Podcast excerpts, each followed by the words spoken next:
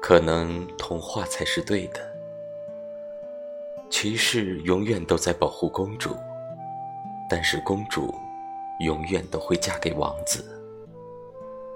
恶龙永远都不会伤害公主，所以王子永远都救得到公主。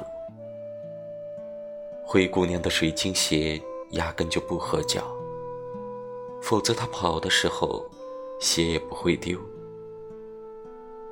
丑小鸭变成白天鹅不是因为努力，也不是因为幸运，因为它的父母就是白天鹅。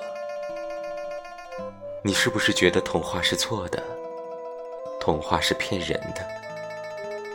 我告诉你，童话才是对的，它是真正应该存在的、美好的。错的。